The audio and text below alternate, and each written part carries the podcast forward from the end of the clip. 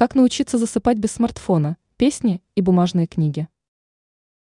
Смартфон и сон не всегда совместимы, так как устройство оказывает психологическое давление на организм и мыслительные процессы. Большое количество поступаемой информации от контента может стать причиной плохого сна, так как мозг просто устает. Поэтому перед сном лучше отложить телефон и хотя бы сменить род деятельности. Даже привычка просто проверять сообщения перед сном не очень хорошая, так как может быть отправлена информация, которая вызовет поток ненужных мыслей. Давайте посмотрим, почему лучше обходиться без телефона перед сном. Как научиться засыпать без смартфона? Вот несколько советов. Почитайте или займитесь другим делом. Подойдет рисование, рукоделие или раскраска. Уберите телефон подальше от постели.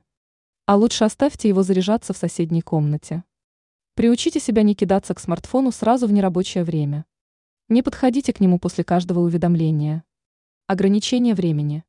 Заведите привычку за час до сна не использовать смартфон. Ранее мы писали о том, почему нельзя хранить смартфон на открытой полке.